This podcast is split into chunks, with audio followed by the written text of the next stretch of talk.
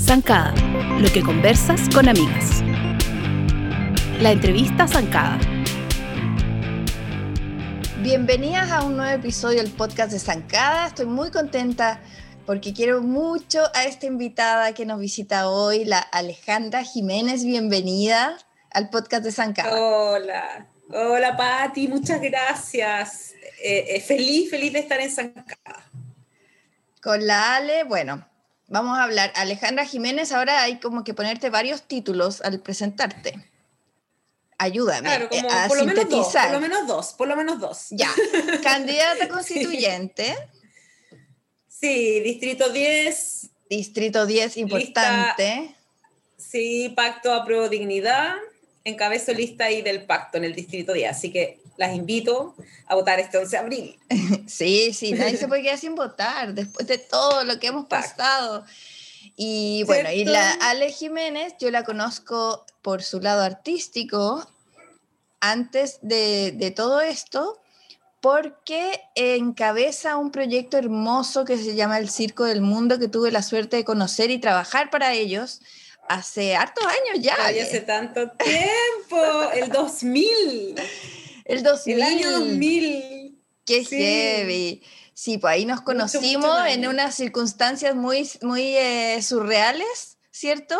En unos escenarios Sí. surrealistas llenos de, de plantas y obras de arte. De plantas y, y loros y pájaros. Claro, y, Sí. y piso cuadriculado, boteros, Bonito. cosas así. Piola. Bonito momento, bonito Sí. momento. Sí, fue muy bacán. Y bueno, para los que no conocen el Circo del Mundo, contemos un poco de qué se trata, que es un circo social, que tiene, tiene que ver mucho con...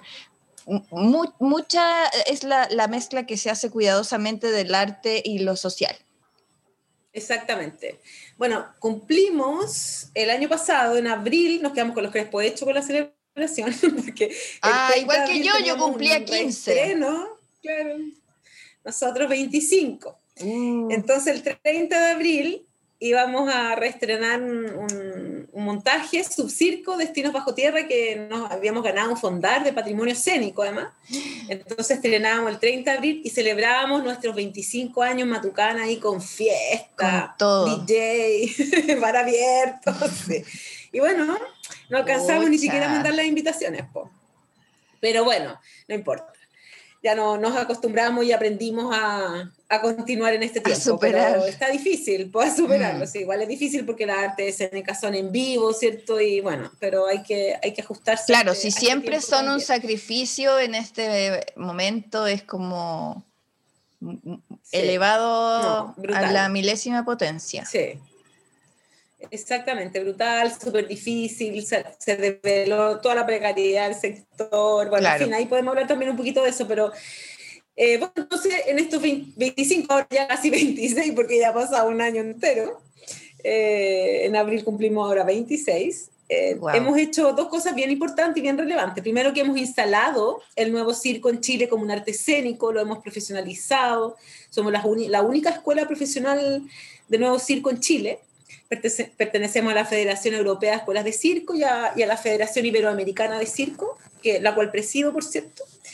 Y, por otro lado, el corazón del circo del mundo fue siempre eh, promover resiliencia, habilidades socioemocionales, valores a niñas, niños y jóvenes con diversas vulnerabilidades.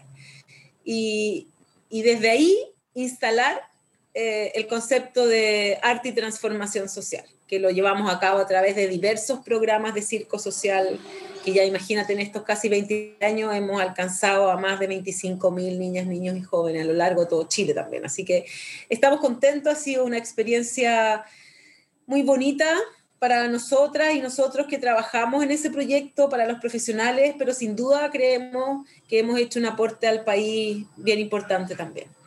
Sabes que ahora que lo mencionas, yo aprendí contigo la el significado de la palabra resiliencia. Sí, pues, ahora que está tan de moda. Claro, y eso fue hace, como tú bien dices, el año El, 2000. el 2000, el 2000. Y, y yo creo que fue la primera vez que yo sentí como real curiosidad por lo que era ese significado. y lo pude ver porque vi a los chicos trabajando, vi a, ustedes que los guía, a los guías eh, orientándolos, no soltándolos nunca. Eh, y a la vez dejándolos ser y crecer, como que me acuerdo de, chicos que vimos súper pequeñitos haciendo sus destrezas y después crecían y eran unos artistas hechos y derechos. Sí, ahora son todos ellos tremendos artistas, muchos de ellos profesores incluso de la Escuela Profesional de Arte Circense, otros que se fueron fuera de Chile, otros que han recorrido el mundo ha sido bonito ver también cómo ellos se hicieron cargo de sus vidas y pudieron efectivamente ahí torcerle la mano al, destino a través de una experiencia. Si finalmente eh, vivir el arte desde una experiencia en donde tú te puedes desarrollar, sin duda va a ser algo bueno para tu vida. Y sin duda a partir de eso van a, van a venir cosas importantes que tienen que ver con el desarrollo, con el desarrollo humano. Es como ver, ver que pueden, yo siento que eh, esa es como lo opuesto a frustración, o sea, como, como el ver que, que, perseverando y trabajando eh, pueden ser una estrella eh, en una cosa específica y eso da como una satisfacción que a la vez es como una, un motor, ¿no? Un motorcito y se vuelve como un círculo virtuoso y que lo hace crecer y, y, llevar como su, guiarse por un camino y no por otro. Exactamente. Lo que pasa es que a mí cuando me preguntan, oye, pero ¿por qué este programa tan exitoso? Porque nos va bien, no, nos va bien, no porque a nosotros nos vaya bien como estrellas, sino que nos va bien porque a los niños, a, las niñas y a los jóvenes que, ves los resultados. Parte de los programas sociales les va muy bien y con resultados súper positivos, terminan los colegios, arman sus vidas. Y claro, yo siempre digo lo mismo, pucha, es que después de darse un salto mortal, ¿cómo no voy a poder salir de cuarto medio? ¿Cómo no vas a poder eh, pensar que tienes un futuro si pudiste dar, dar un salto mortal, como eh, romper la gravedad, como, no sé, quebrar cosas que están establecidas, el miedo, la incertidumbre, saltar de un trapecio a otro, imagínate, aunque esto esté ahí con un hilito, porque nosotros jamás vamos a permitir que ningún niño, niña o joven se caiga, por supuesto, todo siempre es con la seguridad, pero ese impulso que, de alguna, que, que está lleno de adrenalina, y, que lo único que tiene son aplausos. Entonces, en el fondo, a lo que hemos llamado nosotros el riesgo de la calle por el riesgo controlado, eh, claro, ha, surgido muy bonitos efectos. Ale, ¿y tu rol hoy día cuál es? Porque no siempre ha sido el mismo, ¿cierto? Porque tú eres actriz de profesión y estabas más ligada a la parte artística. Exacto directora artística, ¿no? Estaba ligada a la parte, no, no, no, no, no, no, estaba muy ligada a la parte social, a la coordinación de los programas sociales y a la, y a la codirección también de, de la estructura orgánica del Circo del Mundo, hasta el año 2000 porque tenía, estábamos nosotros al alero del Canelo de Nos, éramos un programa del Canelo de Nos. Pero cuando nos independizamos, el 2000 del Canelo, eh, ahí ya tuvimos que asumir otras responsabilidades. Pues. Entonces, ahí asumí la codirección del Circo del Mundo y ya desde el 2009 que eh, estoy sola en la dirección del Circo del Mundo. Así que, bueno, soy una de las fundadoras con un equipo hermoso y maravilloso de profesionales a toda prueba que han hecho de estos 25 años una experiencia y la mejor escuela del mundo para mí. Ha sido, mira, yo he estudiado magíster, he hecho varios diplomados, pero de verdad que la mejor escuela ha sido el Circo del Mundo. Ya, pero eres la mera mera, digamos. ¿Cierto? En el circo el día de hoy. Soy, soy claro, soy la jefa. la jefecita. Qué bacán. Ale, ¿y cómo te metiste en el tema en que estamos hoy? Eh, ¿Cómo fue tu, recorrido para llegar a proponerte como constituyente? Sí, pues es que sabes que tú tiene harto sentido porque con el circo, bueno, la primera pregunta que nos hicimos para la revuelta social fue dónde estábamos nosotros, dónde estaba el circo del mundo cuando estalló Chile. Y la verdad que nosotros estábamos arriba de la ola, desde siempre, porque lo que hemos estado haciendo todo el tiempo es estar con la gente, abriendo espacio, generando diálogo, eh, intentando que, que, los niños, las niñas y los jóvenes sean personas eh, reflexivas, críticas, proactivas. Entonces, la verdad que para nosotros eh, veníamos haciendo lo que muchas personas se preguntaron ese día y se cuestionaron como, pucha, ¿y dónde estaba yo? y que no me di cuenta y cómo yo podría aportar ahora. Bueno, eso fue bonito también, como darnos cuenta que estábamos haciendo lo correcto y que estábamos en un súper buen lugar. Pero además de eso, también que veníamos trabajando mucho y yo particularmente en, en aportar a las políticas públicas culturales como hemos tenido que instalar el concepto nuevo circo, profesionalizarlo, generar leyes, eh, redes, asociaciones gremiales, todo en el fondo. Entonces, eh, ha sido un, un, proceso, muchos años de, de, de, una parte importante dedicada a, al bien común, en el fondo. Entonces, cuando vino esta, este proceso constituyente, yo milito en el Partido Comunista. Entonces, en, el, en nuestro Congreso, eh, de, soy una militante. ¿Y desde cuándo, ¿desde cuándo militas? chica, ya. chica, entré a la J en dictadura. Juventudes, ya. Claro, entré a la, entré a la J, entré a la Juventud Comunista en los años 80, 86, 85 por ahí, 86, 85.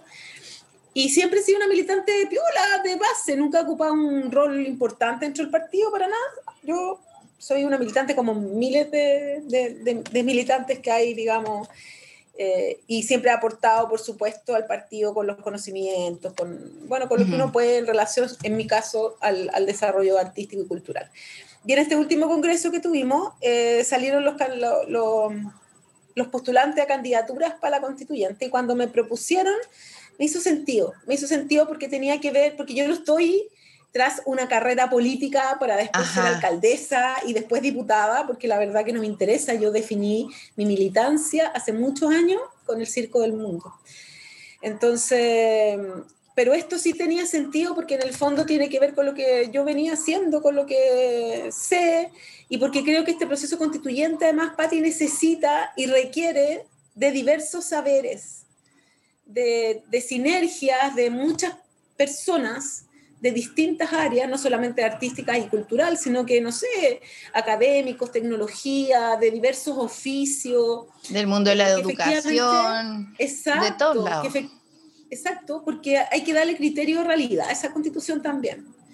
Independiente que haya después una comisión de expertos que por supuesto la, tiene que poner, digamos, al, en, en, el lenguaje que, que, se requiere, pero el criterio de realidad es muy importante aquí, porque no, no nos tenemos que olvidar que esta, este proceso constitucional ocurre solo porque en Chile hubo una revuelta social, porque la gente salió millones y millones y millones a las calles a decir basta a un sistema que ya no aguanta más nomás. Entonces, también me parecía que era que cada una y cada uno, y esta es como una invitación también aquí a las que nos están escuchando, creo que tenemos que involucrarnos en este proceso, involucrarnos eh, activamente, participar, no solamente ir a votar, sino que conversar, conversar con la familia, conversar con los vecinos, si alguien tiene la posibilidad de ocupar un lugar o un cargo que le permita generar espacios de diálogo y de democratización, creo que tiene el deber de hacerlo. Y bueno, desde el lugar que yo estaba, creo que era, era, era muy viable que pudiera estar en este proceso. Entonces también lo asumo como una responsabilidad desde lo que he venido haciendo.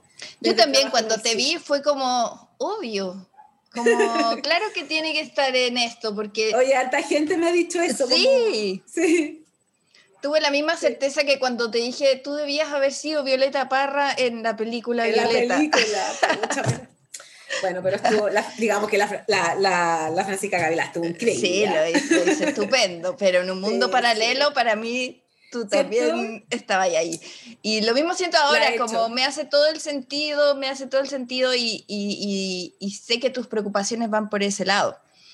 Eh, ¿Tú podrías como sintetizar como tu, los pilares, digamos, de, de tus intereses?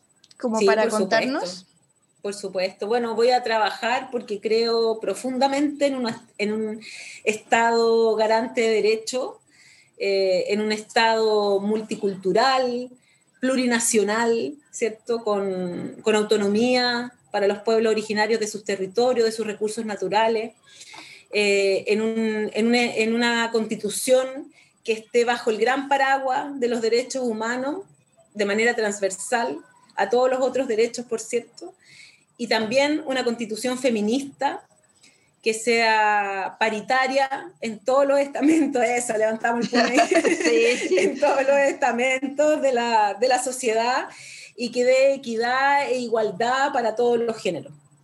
Eso como a grandes rasgos, por supuesto los derechos sociales fundamentales, el derecho a una educación laica, no sexista, paritaria, transformadora, multicultural, para todas las edades, sin límite de edades, vivienda digna, pensiones dignas, trabajo, eh, renta universal básica, ¿cierto?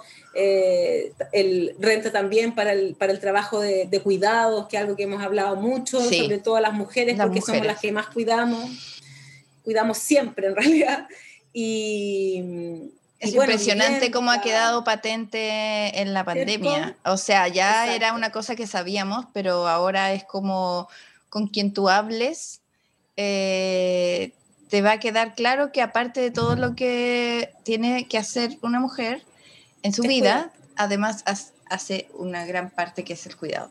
Exacto, tú sabes que después con, esta pandemia el trabajo eh, de las mujeres retrocedió casi 10 años, porque muchas mujeres tuvieron que dejar de trabajar, perdieron mm. sus trabajos. Bueno, el trabajo, por cierto, eh, me interesa mucho y es porque tiene que ver con mi tema también, que el arte y la cultura sean un bien público, sean un derecho humano, o sea, que esté consagrado también como un derecho fundamental. También la naturaleza, Pati, como sujeto de derecho. Nosotros no sacamos nada con escribir una constitución para 10, 20, 30, 40 años más, si no vamos a tener agua, no vamos a tener tierra, vamos a haber destruido nuestro ecosistema. Así que eso es muy, muy relevante. Eso como a grandes, rasgos.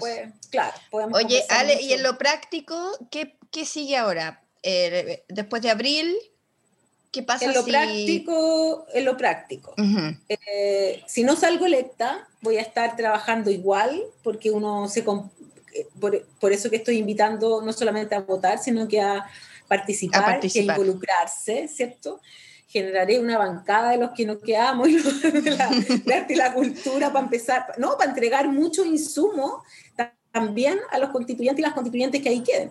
Y si quedo, eh, voy a generar un, un, proceso también participativo y vinculante a través de unos cabildos que partimos el próximo domingo en la nochecita, de cabildos permanentes se llaman, donde van a estar cada domingo las, las, comunas a las cuales pertenece el Distrito 10, San Joaquín La Granja, Ñuñoa Macul, Providencia Santiago. Y la pega primera que hay que hacer ahí es escribir el reglamento, porque el reglamento es lo que va a generar la metodología para, la, para el proceso constitucional. Y ese reglamento es muy importante hacerlo de una manera democrática, participativa. Y hay dos cosas. La primera es generar que haya efectivamente una estrategia de participación y que esa eh, estrategia sea vinculante con, la, con el proceso constituyente.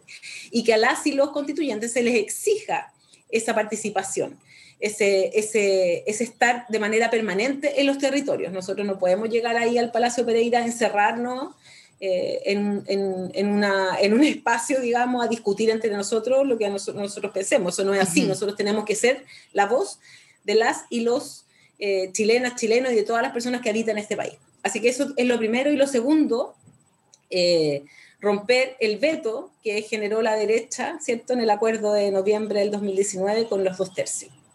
Eh, hay muchas maneras de romperlo, intentar cambiar ese quórum es una posibilidad si tenemos mucha eh, gran mayoría, pero también en la metodología, porque van a ver, porque este veto es para los dos lados también, digamos. Cuando la derecha quiere imponer a lo mejor nuevamente un Estado subsidiario, no van a poder porque van a tener también que conseguir esos dos tercios.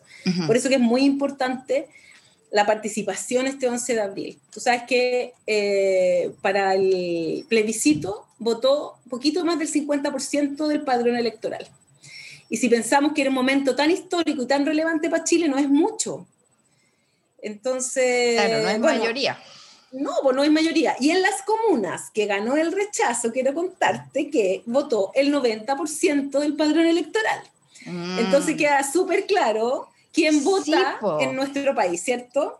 Nosotros, eh, se sabe, se sabe que se levantan, van a votar a, la gente de la tercera edad, que tiene como bien arraigados sus principios eh, y, trabajan por ellos. Entonces, claro, ese rigor, ese rigor que, fue quizás eh, marchar todos los viernes, tiene que que reflejarse. repetir, reflejarse el 11 de abril.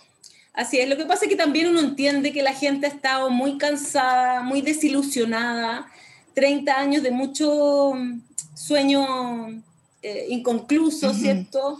De muchas decepciones. Eh, pero este es un momento que no nos podemos farrear porque de verdad que es un momento donde tenemos la esperanza por heavy. primera vez de cambiar nuestro país. Yo le cuento a mis Entonces- amigas mexicanas que de- cuando nos juntamos a hablar como mis amigas de colegio y hacemos competencias, quién tiene peores presidentes, ¿cachai? Como que es nuestra dinámica. Y, Y que tú cómo va y el. COVID. No, me discuten, está peludo, está peludo, porque México Sí, es está verdad. así, pero México está delirante.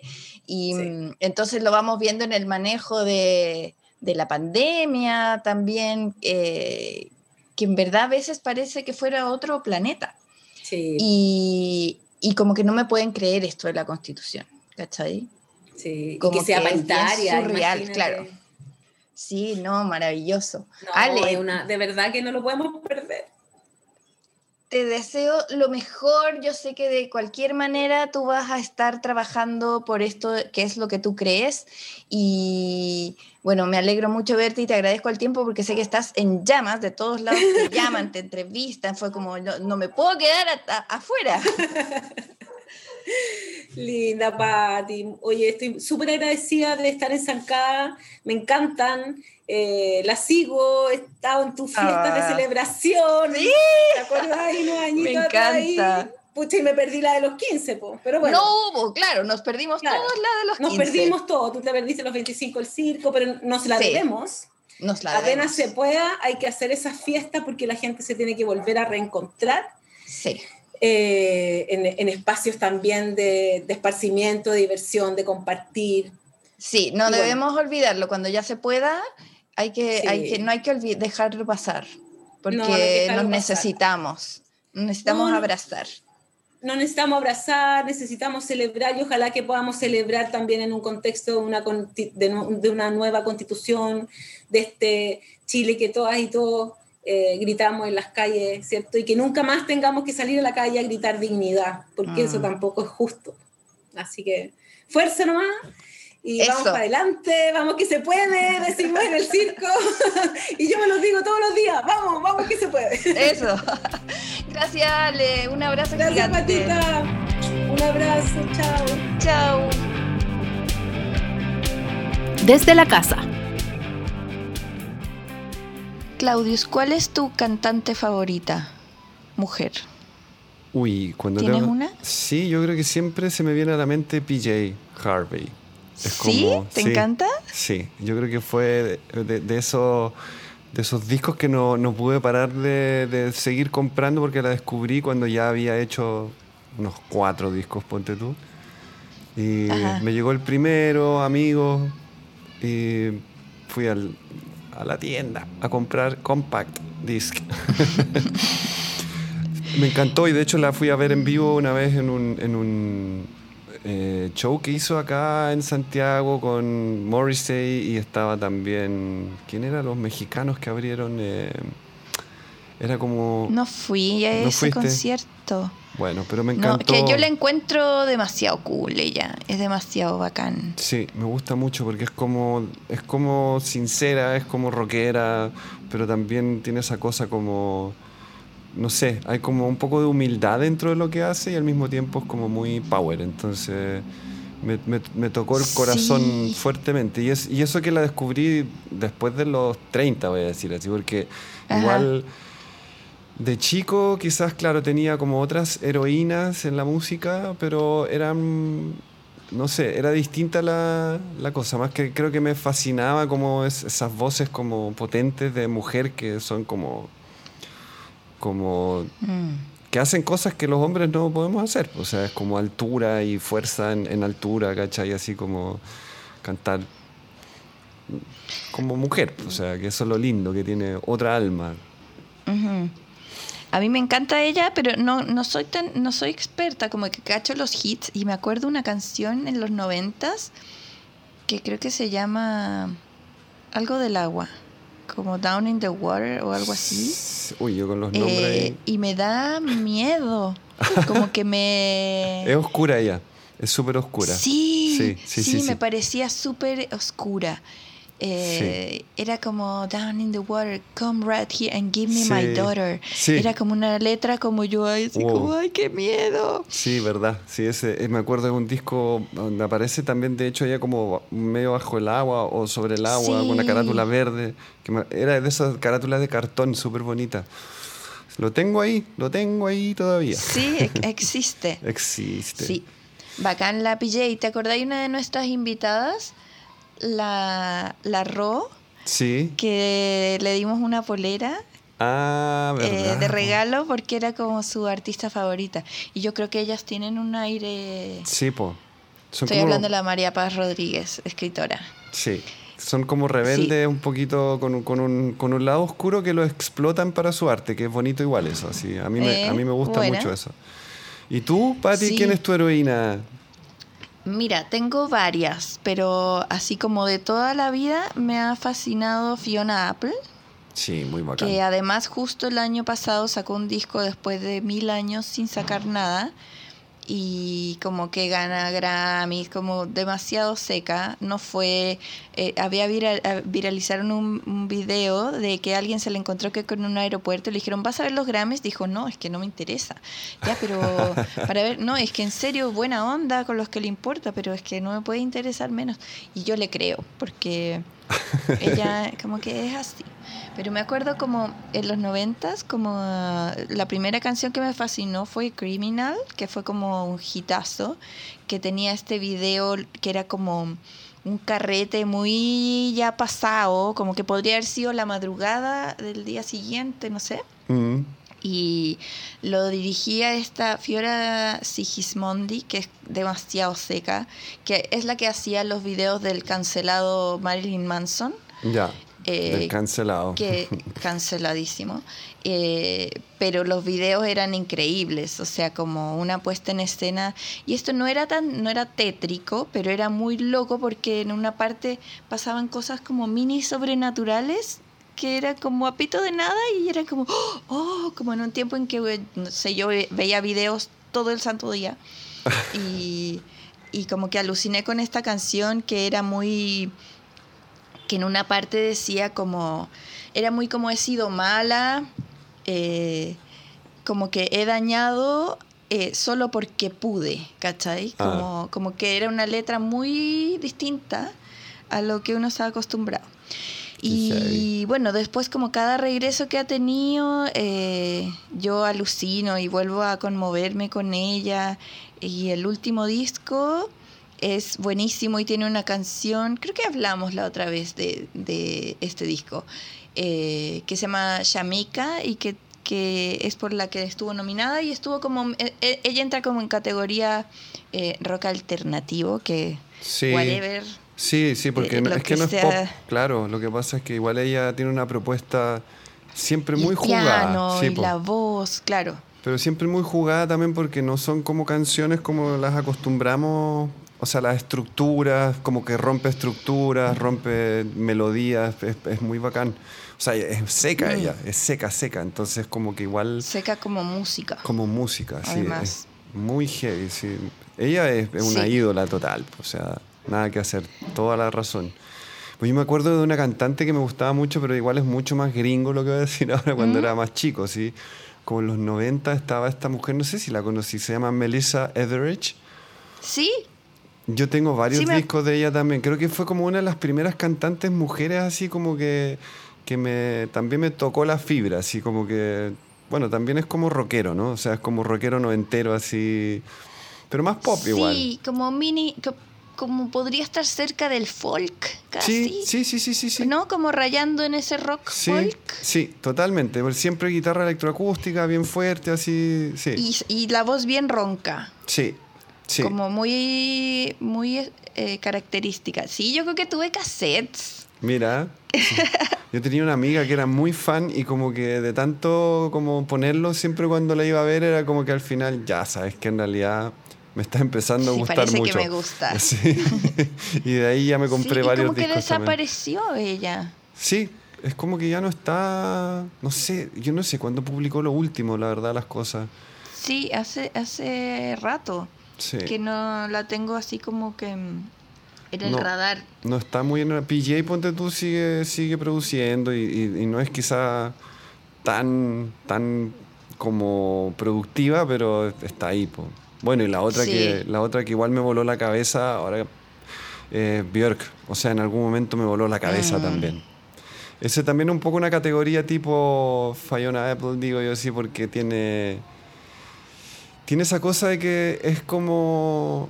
Se sale de la norma, po. Sí, se sale de la norma y, y- y no, bacán. Después ya me aburrió, ¿ah? Te, te juro que hoy día ya es como que hasta pongo los discos y es como que le di tanto.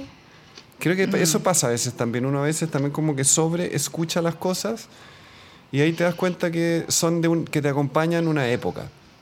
Hay varios Y músicas. quizá también que, que nada a superar la impronta Mm, de cuando recién lo con, la conociste y fue como, ¿what? ¿Qué es esto? Porque a mí el disco debut, Sí. que se llama Debut, se llama de Debut, sí. Bjork, me dejó así como, no puedo creer esto. Sí. Y luego los videos, era como, ¿qué? Y claro, yo me acordé con los crespos hechos, paradita fuera de la feria del disco, y para comprar el- la entrada, y se canceló Oh. el primer concierto. Y después ya no fui. Me acuerdo que estaba trabajando y, y ten- y pedí permiso para llegar más tarde, para ir a comprar la entrada, así muy fan. Y, y luego ya no, como que me, como que me desinflé y después ya no, ya no fui. Pero No, claro, ella es como vivo. para. Yo la vi en Lollapalooza después. Ah, bacán. Como que, que fue como un mega show, noche. ¿no? Sí. Sí. Y, y no sentí la, la emoción. O sea, Ah, como que tendría que haber estado sentada al medio mirando la puesta en escena completa porque obvio que era todo súper cuidado y sí, como único. Pero ya en la noche ya como que estáis medio atrás, como que te empezáis a perder. Bueno, ya cualquier cosa quedaría yo por ir a un concierto y pasarlo mal, siquiera, bueno, con tal de ir a un concierto. Pero Bueno. bueno, fui y, y No. ahí la, la pude ver, pero como más como, no tan, no con la emoción del primer disco. Sí, yo creo que uno de repente ve a los artistas años después de lo que fue fan, fan, fan. eh, y cambia un poco igual la percepción. Da pena eso. Sí. Yo, claro, los Me Rolling de- Stones de los vi otra- mil años después también. Fue Ajá. bacán, pero es como ya, hagámosle etiqueta. ¿sí? Pero haberlos visto 20 años antes hubiese sido genial. Pero bueno, no pasó nomás. Igual que de Police y esos Claro. grupos. Pero bueno, algo es algo. Eh, me acordé también de otra invitada, de la Vero Orb, que es archi súper fanática del, de Bjork. Mm. Que de hecho, como en los challenge eh, musicales que hacemos en, cada semana en el Instagram de Zancada, eh, siempre se las arregla para meter a Bjork en alguno de los, de los requerimientos. Siempre sale alguna Bjork por ahí. Así que saludos, Vero Orb, que estás escuchando el podcast, espero. Eso Son esperamos. muy, muy musicales nuestras invitadas, me encanta, como que se me vienen a la, a la mente de repente. Oye, y una que me tiene mal, así que la amo, eh, eh, y que es como actual, es Dua Lipa. Mira, ¿Tú bacán. has en- entrado en esa, en esa espiral? No he entrado en esa espiral, la verdad. O sea, la he escuchado y la encuentro muy buena, pero como, como que tengo que admitir que quizás el, el año pasado... No, sí, muy pop, pero como que también empecé a repasar discografías enteras de gente que, que admiro. Y que, que ah, siempre pero sentí... qué buen ejercicio. Sí, sentí como que había hecho poco eso y, y me cansé absolutamente de, la- de las playlists y, y, mm, y me pasó eso, como que dije, pucha, ¿a dónde quedó esa emoción que uno antes ponía un LP entero? Y de repente aparecían canciones que no son singles, que no te vuelan la cabeza como la canción que he escuchado 80 veces, pero que son parte de la historia. Entonces, no sé, hice repaso de varios, de varios artistas de principio a fin y me encantó ese ejercicio, así, cocinando, haciendo otras cosas también. Ajá. Y, muy bacán, sí. Bueno, te recomiendo entonces que escuches el último disco de Dua Lipa, que se llama Ya. Future Nostalgia. Nostalgia. Lo haré. Eh, porque es demasiado bueno, como tiene sampleos de canciones de los noventas, tiene una que es como con un guiño a Inexes, eh, no sé, tiene como como que se ve que está armado como con amor por la música, ¿cachai? Y todo hiper bailable, así como que yo hago ejercicio, yo te conté que hago como unos bailes, fitness, Mar The Marshall Fitness. Ajá. Eh, y tiene, bailo dos canciones de Dua Lipa, es Don't Start Now y Levitating y en verdad que las escucho y de repente las pongo cuando me estoy duchando, la música, y me dan ganas de hacer la coreografía en la ducha y, no me alcanza el, espacio y me puedo caer. Pero, pero como que no lo puedo evitar de, tantas veces que lo he intentado eh, hacer la coreografía y uno lo logra igual. Pero escúchalo así como de repente, si se ponen en onda como mini carretín casero, bueno. Eh, encuentro que es súper uplifting, ¿cachai? Como. Bacán, bacán. Súper arriba. Y bueno, ganó eh, el Grammy a mejor. Best Record, que yo no sé si es exactamente mejor disco o mejor grabación. Yo creo que es disco, porque. pero no sería Best Album. Ah, me fregaste. ¿Y no hay Best Album ¿cachai? también? Como que yo me quedé como son un millón de premios, pero como mm. que está... Tengo esa confusión. Pero yo creo que se llamaría mejor ingeniería si fuera mejor grabación. Yo creo que se llamaría como best, algo así, best production o algo así, más que record. Mira, me sale, a ver, sale nominado como Record of the Year y Album of the Year, pero no, no ganó. ¿Qué fue lo que ganó? Best, Best Pop Vocal Album. Ya. Ese ganó. Y Song of the Year. Mira. Esa Don't Start Now. Buenísimo. Y Best Pop Solo Performance. ah, o sea, se llevó varios premios. Muchas nominaciones y varios premios. Sí. Sí.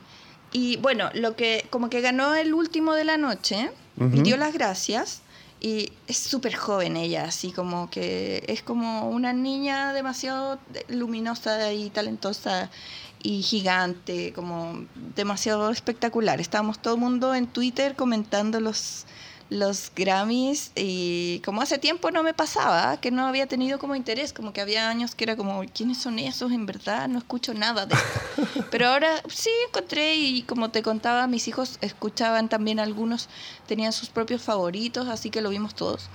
Y bueno, y me encantó que Dualipa dio las gracias. Eh, seca, así como que sabía todo, dijo millón de nombres, como es que yo digo, me pasara eso, se me olvidaría todo y, dijo algo así como, ah, como que se, con este disco se había dado cuenta de lo importante que era la felicidad, o sea, había reflexionado sobre lo importante que era estar felices en un ah. momento como este, porque el disco es súper bailable, súper alegre, súper arriba.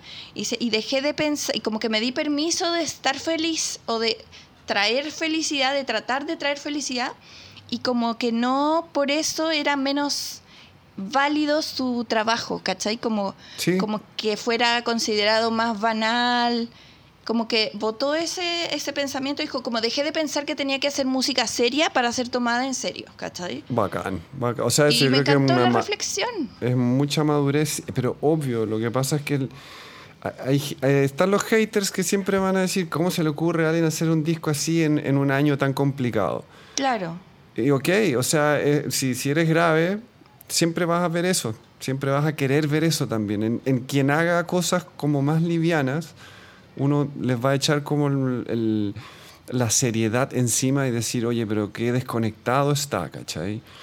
Pucha, yo igual ahí también concuerdo, yo creo que tiene que seguir existiendo de todo y si alguien te quiere tirar buena onda, en realidad recíbela.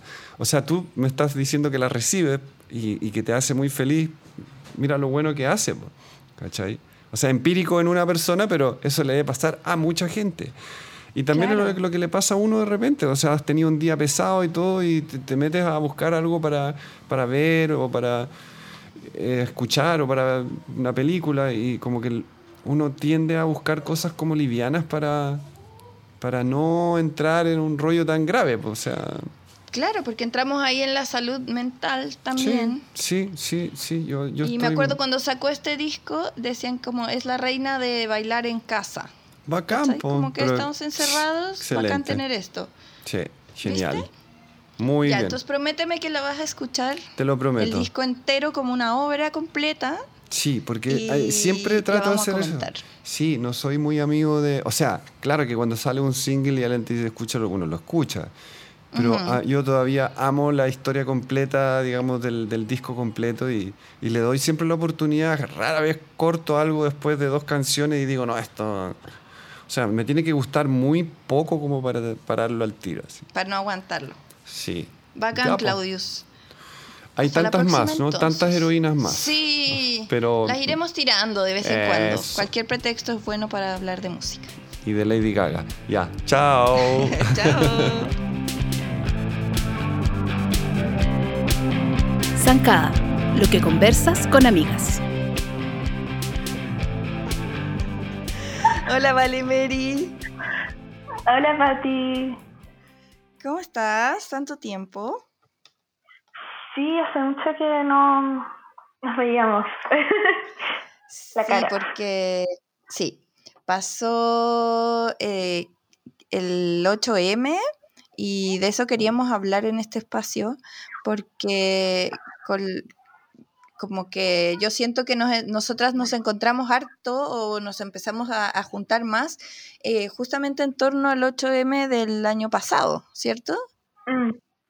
Y, este año iba a ser muy distinto y de hecho fue muy distinto, bueno, para todos, pero tú no estabas ahí, ni siquiera estaba ahí en Santiago. Entonces cuenta más o menos cómo lo viviste, tu último 8M. Bueno, eh, yo estaba en Papúo con mi hermana y su polola, estábamos las tres, y era como, pucha, como que teníamos asumido que el 8M no íbamos a hacer nada, porque igual Papúo es chico, y como que habíamos buscado si es que había convocatorias y no, no encontramos nada. Y como solo porque no podía pasar el 8M sin que hiciéramos nada, hicimos unos carteles. ¿Ya? Y fuimos como a la plaza a pegarlos. Ajá. Y llegamos a la plaza de Papúo y vemos como un grupo de, no sé, 50 mujeres que estaban en un círculo y estaban cantando Canción sin miedo de vivir Quintana. Wow y fue hermoso, hubo una marcha, como eh, hablaron mucho, eh, estaban súper producidas como con unas máscaras como hechas a mano, como tejidas, no sé, y fue muy bacán. Qué bonito y qué diferente, porque nunca lo hubierais sabido, ni aunque te hubieras eh, planeado como ya lo voy a pasar ahí, no sabías con lo que te ibas a encontrar. Claro, igual me sentí muy como típica santiaguina que jura que todo pasa en Santiago o no pasa. Como obvio que con lo fuerte que está el feminismo, el feminismo ahora ha llegado como a todos los rincones, yo creo. Eh, entonces igual fue como darse cuenta, Santiago no es Chile, eh, que igual es algo como que uno ya sabe, pero que no está quizás tan internalizado. Y claro, fue bacán verlo como más en los territorios, como algo distinto a esta versión como masiva de la marcha eh, que hay todos los años en Santiago. Y eso. ¿Y allá estuvieron en la plaza y después se movieron? ¿Como que avanzaron? Sí, como al principio en la plaza y como revisando un poco, tenían como un repertorio de gritos, entonces como ensayándolos. Y después fue una marcha y pasamos afuera de la comisaría y bueno, le gritamos cosas bien lindas a los eh, respetables carabineros de Chile. Em, así que sí, fue con Tupi. ¿Y cuánto rato estuvieron en eso? ¿Te sentiste, y, y también la pregunta es como, ¿se sintieron como, como pertenecientes o eran como a estas eh, como apropiación cultural de estar acá como el provincia, estas santiaguinas? Em, no, o sea, como que nos sentimos muy parte, porque... Había buena onda, como cuando uno va a las marchas y ahí ese como el mismo espíritu. Claro, en el fondo como que, bueno, igual no fue que hayamos conversado con mucha gente y nada, pero en el fondo ellas estaban un poco en la parada como mientras más mejor. Y mm, y no sé, tampoco era como que fuéramos nosotras a apoderarnos del espacio y agarrar nosotras el megáfono a hablar. Porque era muy como algo de papudo, como que hablaban del feminismo en papudo, la violencia de género en papudo, como claramente no era nuestro espacio. Em, pero eso, hicimos como dos horas y después como que salieron para la carretera y ahí ya nosotras nos devolvimos.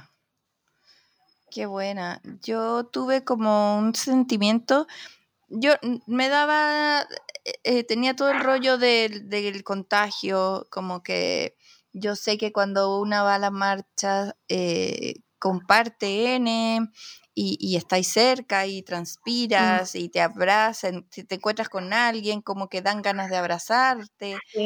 es muy de compartir, entonces era como, qué raro ir como con estas aprensiones mm. y mm, entonces decidí que eh, iba a hacer otras cosas como desde mi eh, rincón, digamos, eh, y publicar cosas referentes al tema, como dedicarme, concentrarme a las mujeres en el arte o en la música, en como dar ese espacio en Zancada.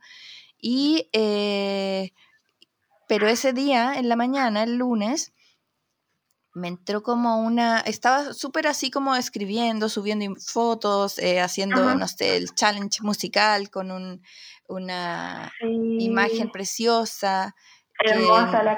Sí, que eh, porque hay tantas ilustradoras tan bacanes que están expresando todo lo que queremos decir y, y fue muy, muy bacán poder hacer uso de esta imagen de la Catalina Mi, búsquenla así en, en Instagram, Catalina con doble N, Catalin, luego N-A-M-I, que nos prestó una imagen preciosa del 8M para, mm. para ocupar en Instagram. Y bueno, eh, entonces me vino toda esta como, como no voy a hacer nada, como tengo que salir a la calle, tengo que hacer algo. Y lo que hice fue ir a visitar un mural que ya me había contado otra ilustradora que estaban haciendo, la Paloma Rodríguez, que la habíamos entrevistado hace un tiempo, y estaba haciendo un mural con dos artistas más, que son Isonauta y Hola Mirona, que encuentro el mejor eh, nombre ever. y en, esto era en la calle Santa Isabel con seminario. Entonces dije, voy a ir para allá como que tampoco era como el epicentro de la marcha ni nada. Eh, pero igual era un espacio donde tres mujeres estaban haciendo arte callejero eh, con esta técnica del paste up que es como muy bacán con papel y pintura. Y ah, sí, como stencil, pintura y papel pegado en muro. Eh, y era como de 8 metros por 2,45 de alto. Eh, entonces dije, voy a ir a cachar. Y fui y me encontré con dos de ellas, con la Isonauta y la Ola Mirona, y estuvimos sacando fotos, hicieron unos videos para Zancada, eh, como contando de qué se trataba, y era muy bacán porque las tres obras eran como referentes a distintas cosas. El de la paloma eran tres mujeres como distintas y como de distintas edades y como mayores en traje de baño como un poco posando en unos trajes de baño como muy como de competidora olímpica y entonces la idea es que tú te, te, pararas y te sacaras una foto como siendo la, la que sigue, ¿cachai? En la fila. Y muy bacán porque era como invitar a, a ver a, que no hay un solo tipo de mujer y sobre todo el tema de la edad que yo siento que está súper, eh, se le está dando un cambio a ese enfoque como, como las mujeres de, de, mayor edad, como, como que se les está viendo como con un mayor eh, como entre igualdad entre las mismas mujeres y como con un respeto, no sé, me gusta mucho ese cambio mm. que estoy notando. Y las otras artistas también, era una, era como la, ¿cómo se llama la cosita de Sailor Moon? Que tiene como una, aquí voy a quedar como, eh, por favor, las, las expertas como la Virginia en anime que me expliquen cómo se llamaba esa cosita que tiene como poderosa Sailor Moon, porque ese era el... el ah, lo estoy viendo ahora. Muy bien, de Isonauta. Y, y, el de la ola mirona era un fragmento del, de un cómic, de un libro que está haciendo, en que sale este personaje y diciendo como así diciéndole a una chica, eh, así que practicas deportes de, algún deporte extremo, algo así. Entonces, y ella contesta, sí, a veces doy mi opinión, ¿cachai? Mm. Eh, entonces todos Eso lo encontré genial. Genial. sí. Entonces, como que tuve ahí mi momento como sororo, como que necesitaba eso, ¿cachai? Sí. Y... Totalmente. Y ahí en verdad como que me vino como entre, entre nostalgia y pena de no, de no poder compartir todo lo que uno quisiera por culpa de la pandemia. Eh, y de lo lindo que era y que es juntarse con otras mujeres, descubrir cosas que se hacen eh, y que, y que como que tener la oportunidad de abrirte y ir a, estos, a estas instancias en que uno puede estar con, alguien que no conocía y quizá vas a empezar a ser amiga de ellas o seguidora de ellas. Mm. Eh, y como que me di cuenta lo, mucho que necesito eso, porque como, como que es la esencia de Zancada, ¿cachai? Como mm. eh, compartir y aprender y descubrir y difundir lo que hacen otras mujeres. Así que sí, fue heavy. Pero qué lindo igual como haber podido hacer algo. O sea, las dos estábamos, como que habíamos conversado antes como, oye, ¿qué voy a hacer para el 8M? Y las dos estábamos como, no, nada, como... Em, y como que al final encuentro que es súper necesario hacer algo para el 8M, como porque la lucha no ha terminado y hay que hacer muchas cosas, pero también como porque para mí, ponte todo el 8M es como un día igual un poco de catarsis. Como que yo pienso en todas las noticias que leemos a diario, o las cosas como que nos pasan a nosotras, o amigas, etcétera. Como que es muy terrible y se necesita un día como para votar eso y como que esté dedicado solo a eso. Y no sé, en mi caso como que fue catárquico, catárquico, no sé si es así eh, como poder participar de esto, imagino para ti también como conocer a estas artistas y ver el mural. Entonces, eso, como encuentro que al final lo importante es poder hacer algo. sí. Bueno, y lo choro también que tuve como una conversación interesante en, en chats con amigas y con grupos de mujeres, unos como con mamás o con vecinas o como gente de distintas edades, o mis amigas de México, que allá se vive igual distinto, ¿cachai? Como que las feministas mexicanas son hardcore, porque el machismo es hardcore. No, los femicidios en México son... Es brutal, ¿cachai? Entonces las, las reacciones son quizá aún más extremas que lo más extremo que hemos visto acá. Entonces no es tan fácil que alguien de cierta edad entienda como el feminismo como, como el concepto básico. Entonces mm. eh, se mezcla como lo extremo ahí. Entonces, bueno, fue, fue interesante como que tuve conversaciones choras con gente que no necesariamente piensa igual que yo que es lo que uno suele tener. Uno suele tener conversaciones y comentar con gente que está más o menos en tu sintonía. Entonces creo que es un gran aporte y un gran avance el poder como, como aprender y, y como aclarar cosas con gente que no necesariamente pensaba o piensa igual que tú. Mm. Qué choro, sí. Como que claro, lo más cómodo es hablar solo con... Claro. Gente que piensa como... Sí.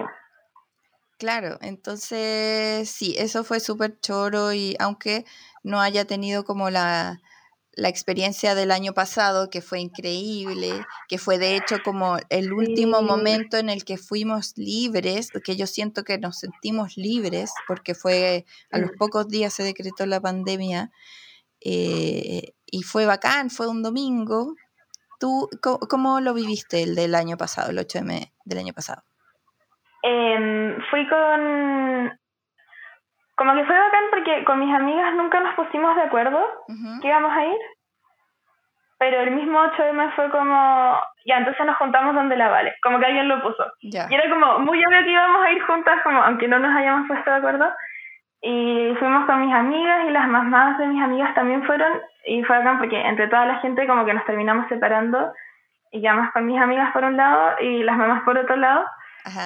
Y después nos volvimos a juntar para ir a almorzar. Como... Y me encontré como con ocho profes de mi colegio en la Merced. Eso fue, fue súper bacán. Qué Como que siempre me encuentro con las mismas personas en las Mercedes. ¿Tú también Yo fue, era un domingo y había, era cumpleaños de mi amiga Bárbara, Mary, y entonces desayunamos, eh, desayunamos juntas y después de eso eh, me vine para mi casa y fuimos, no, fue como el punto de partida con, bueno, para salir con mi hija, con mi mamá con unas vecinas eh, y con unas amigas que viven cerca y con unas mamás del curso de la Bárbara. Ya, bacán. Y, y una amiga mía que pasamos como a recoger en, en el Bravísimo como Providencia. Pero sí, también este fue muy, muy estratégico este punto de partida. Y, y partimos y fue bacán porque era un grupo súper variado. Mm. Eh, entonces terminaban, uno va como como cambiando de grupo mientras camina, entonces termina mi mamá conversando con mi amiga, eh, las mm. niñitas juntas, eh, o la, las mamás del curso con, otra amiga. Así que eso a mí como que y me también se vaya encontrando con, con gente entre medio que se va sumando y... Sí, no, eso fue muy bonito y además que fue la primera marcha de mi mamá. y le fascinó. Ah. Fue, eso, fue lo que yo más disfruté. Y le sacaban fotos, como que en verdad fue súper lindo. Y tengo una foto que salimos las tres, como generaciones. Sí, la vi. ¿Es cierto? Qué linda. Sí, muy linda. Qué bacán. Y luego caminamos de vuelta, así como, claro, algo totalmente distinto este año, obviamente, si yo no me daba cosa ir, menos iba como a exponer a mi mamá a, salir y, no sé. Pero... bueno, ¿Mm? ah, no, que como que yo sentí que esa marcha fue como la mejor despedida al mundo sin COVID. Como que por eso Como que fue... Eh, sí o sí el mejor día de mi 2020, yo creo. Y como lo último masivo a lo que fuimos y que fue bacán porque éramos mucha gente, pues. de verdad, sí, heavy.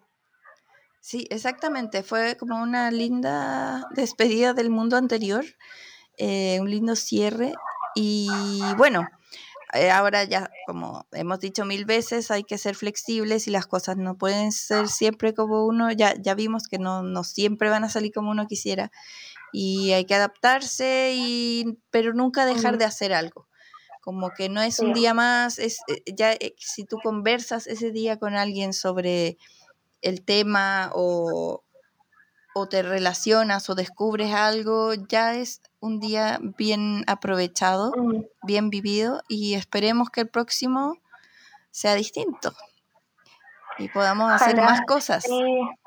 y si no, yo creo que la creatividad igual como que uno igual se las puede ingeniar. Ponte tú mis amigas que estaban acá en Santiago, eh, también ninguna quería como ir a marchar porque no sabía exponer, etc.